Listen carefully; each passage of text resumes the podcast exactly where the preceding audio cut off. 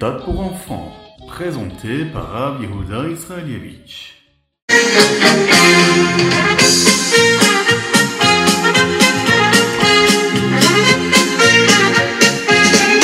Bonjour à tous, infiniment heureux de vous retrouver pour partager avec vous le Ritatu du jour. J'espère que vous allez bien. Aujourd'hui, nous sommes le Yom Hamishi, le cinquième jour de la semaine de la Parashat Bamidbar. Aujourd'hui, nous sommes le Chavzainiyar, le 27 du mois d'Iyar, et Tafshin Pegimel, Shnatakel, l'année du rassemblement.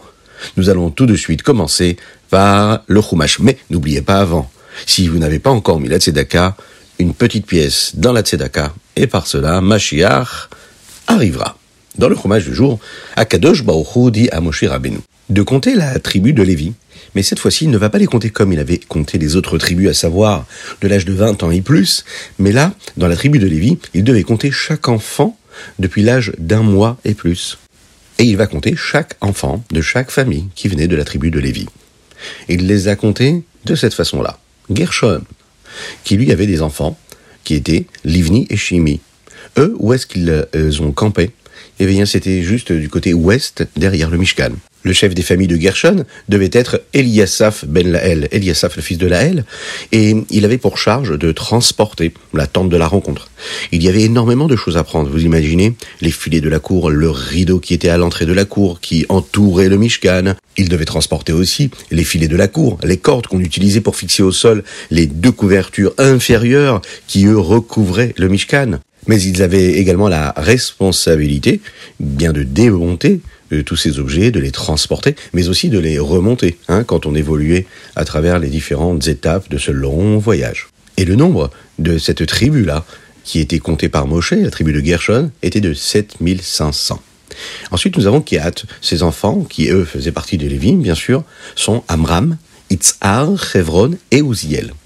Leur campement se trouvait au sud du Mishkan, juste à côté de la tribu de Réhouven. D'ailleurs, Korach, qui lui venait de la tribu de Kehat, a donc réussi à enrôler plusieurs personnes qui, elles, venaient de la tribu de Réhouven.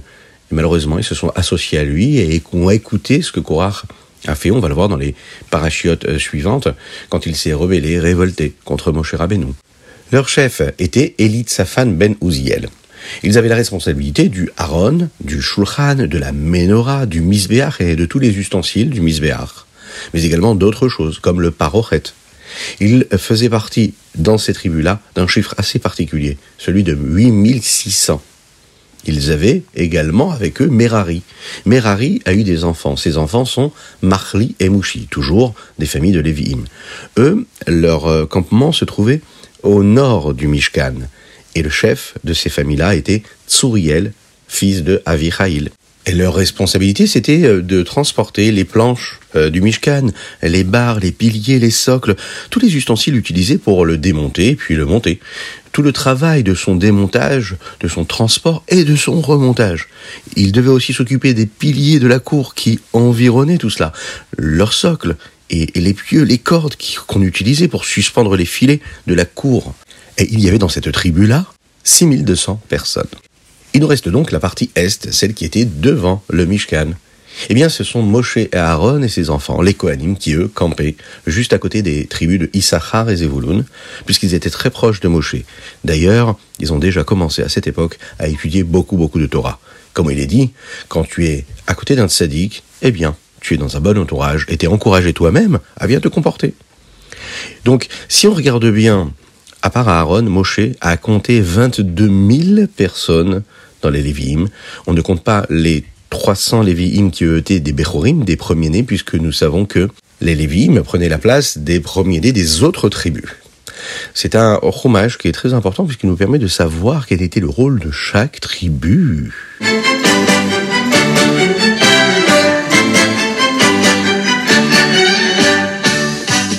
Et nous passons tout de suite au Teilim. Aujourd'hui, nous sommes le 27 du mois de Iyar. Et nous lisons les chapitres Koufraf au Kouf Lamed Gimel. Et oui, nous arrivons vers la fin de ce magnifique Teilim.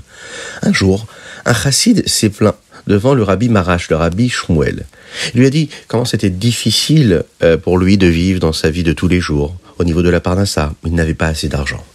Oui, on souhaite à chacun d'être riche matériellement, vous le savez, pour transformer cette richesse matérielle en spiritualité, en sainteté pour Dieu. Et ce juif-là a employé des mots qui correspondent à ce que nous prononçons aujourd'hui dans nos Teilim, Et il a dit comme ça, mais Aïn Yavo Ezri, d'où viendra mon aide? Euh, Comme pour dire, comment est-ce que je vais m'en sortir? Je n'ai pas d'argent. Le rabbi Marash, le rabbi Shmuel, lui a répondu comme ça. Il lui a dit, bien, il suffit juste de lire la suite du verset. La suite du verset dit comme ça. Ezri meim Hashem, oseshamaim varetz. Ta question c'est, mais aïn Ezri? D'où viendra mon aide? Eh bien, la réponse, elle est donnée. L'aide vient d'Akadosh Baruch qui lui fait le ciel et la terre. C'est Akadosh Baruch qui t'aidera. C'est lui qui se soucie de tout ce qui se passe ici-bas sur terre. Il fait en sorte de nourrir les poissons, de nourrir les petits oiseaux, de euh, faire en sorte que les arbres poussent comme il faut. Eh bien, il te donnera tout ce dont tu as vraiment besoin. Pas ce que toi tu penses avoir besoin, ce que tu auras besoin en son temps, ce qui est bon pour toi, et il se souciera de tout ce dont tu as besoin. Magnifique verset que nous devons prendre de ce télim du jour.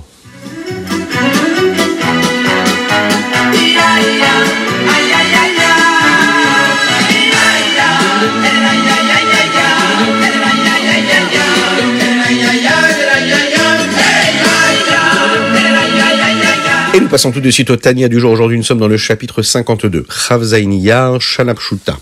Nous avons étudié ce qu'était la Shrina, la présence d'Akadosh cette évidence-là que nous pouvons constater existante ici-bas sur Terre, dans tout ce que nous côtoyons dans notre vie.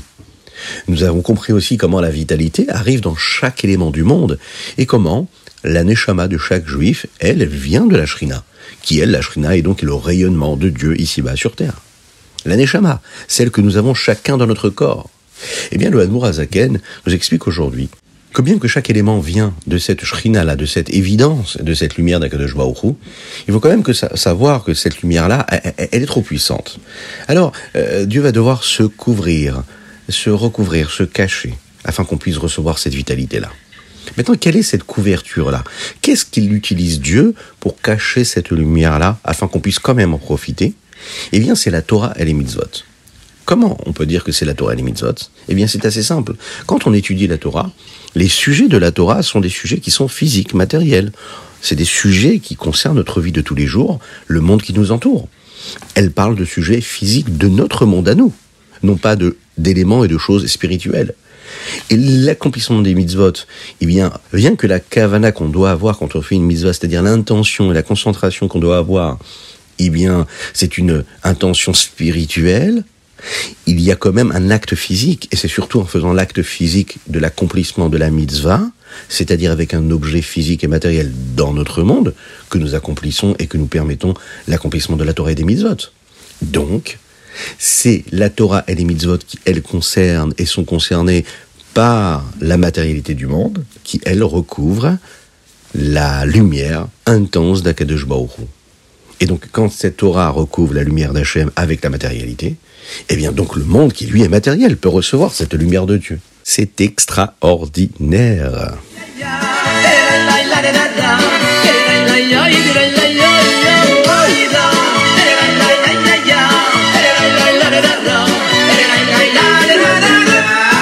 Et nous passons tout de suite au Ayom Yom. Aujourd'hui, nous sommes le 27 Yar et nous sommes le 42e jour du Homer. Le Rabbi Rachab a entendu, donc c'est le Rabbi Rachab, c'est le Rabbi Shalom Dover, a entendu de son père, le Rabbi Marash, Rabbi Shmuel, qui lui avait entendu de son père, le Tzemar Tzedek, le petit-fils du Rabbi Shneur Zalman de l'Iyadi, qui lui donc entendu du Admour Azaken, le Rabbi Shneur Zalman de l'Iyadi, le fondateur de la Chassidut Travad, qui lui a entendu du fils de Magid Mezrich, qui lui était donc son maître, et aussi également le petit-fils du Baal Shem Tov. Et bien que le Magid était son maître et non pas son père, il sentait être comme son fils et non pas comme son maître. Une des premières années où le rabbi a été rabbi et devenu rabbi, il a béni les Bahurim, les jeunes hommes qui étudiaient à la le Erev Yom Kippour, comme le père avait l'habitude de bénir son fils. Et le rabbi a dit comme ça, puisque vous étudiez dans la du rabbi, vous êtes ces enfants-là du rabbi. Et à ce moment-là, il les a bénis. On voit ici dans ce Hayom Yom qu'être l'élève du rabbi, c'est être considéré comme son fils. Vous imaginez, si on est vraiment les enfants du rabbi, alors on a vraiment beaucoup de chance d'avoir un père comme le rabbi.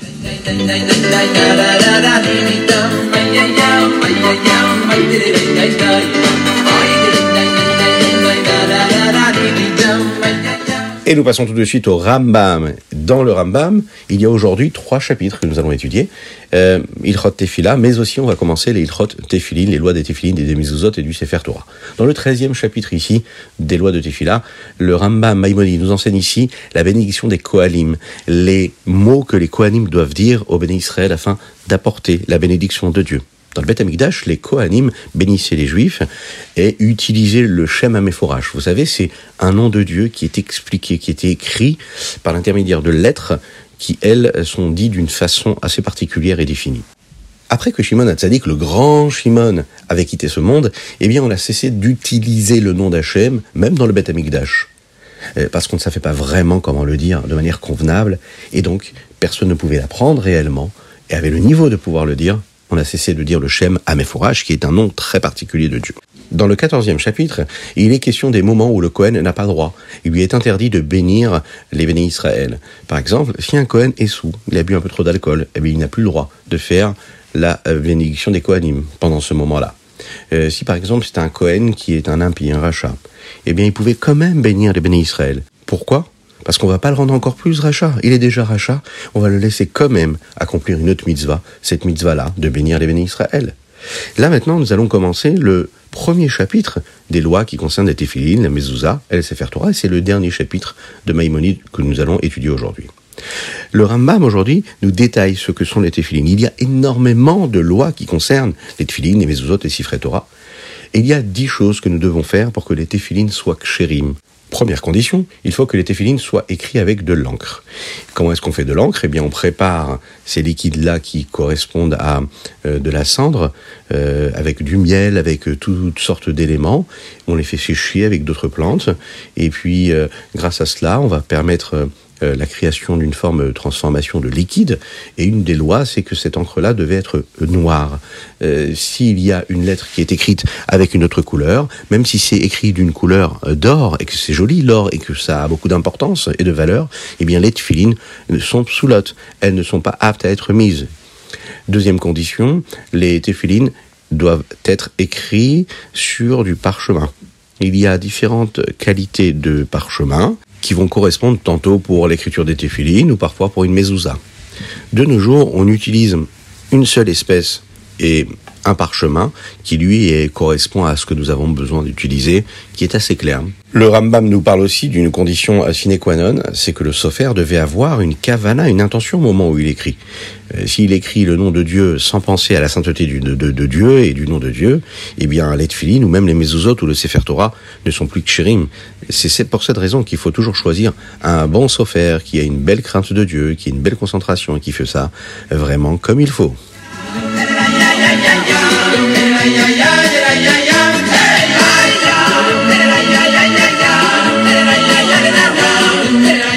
Et voilà, c'était le Ritat du jour. J'espère que vous avez passé un bon moment. Je vous souhaite une excellente journée.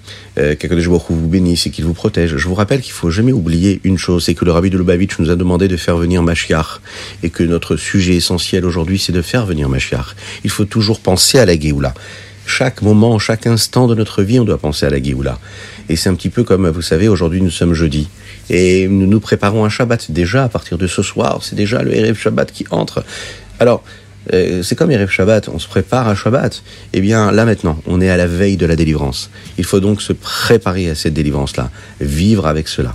Rajouter le petit Aleph au mot Gola, qui veut dire l'exil. Ce juste petit Aleph-là, c'est faire encore un petit effort pour mieux se comporter avec son prochain, pour mieux étudier la Torah, mieux accomplir les mitzvot, euh, lire un peu mieux la Tfila, par exemple. Voilà, que Dieu vous bénisse. Aujourd'hui, la dédicace, elle est pour la réfoua chez les mains de Avraham Nissim Ben Sultana, que j'aime le guérisse véritablement. Et également, n'oubliez pas d'envoyer vos dédicaces et de vous abonner aux différentes chaînes, c'est très important. Cela nous permet, grâce à vos dédicaces, de diffuser encore plus la Torah. Cela nous donne des moyens pour diffuser encore plus. Et de cette façon-là, apporter beaucoup de bénédictions au âme Israël, au peuple juif. À très très très bientôt et que Dieu vous bénisse.